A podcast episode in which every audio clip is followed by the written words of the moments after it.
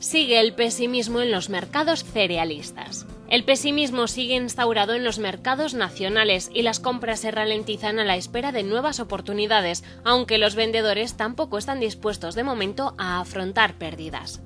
En la sesión de la Lonja de León celebrada este miércoles en Santa María del Páramo, bajadas significativas de entre 10 y 14 euros por tonelada para todos los cereales de invierno. Solamente el maíz ha moderado las pérdidas con 5 euros por tonelada. En el plano internacional, por el contrario, la semana ha comenzado con repuntes en los mercados cerealistas, influidos por la decepción de que el acuerdo para la exportación de grano de Ucrania se amplíe solamente en 60 días, lo que añade incertidumbre.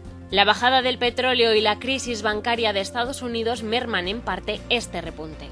Por el contrario, continúa el ascenso en la cotización de la patata, aunque queda ya muy poco género en manos de los agricultores y se acerca ya la nueva campaña de patata nueva.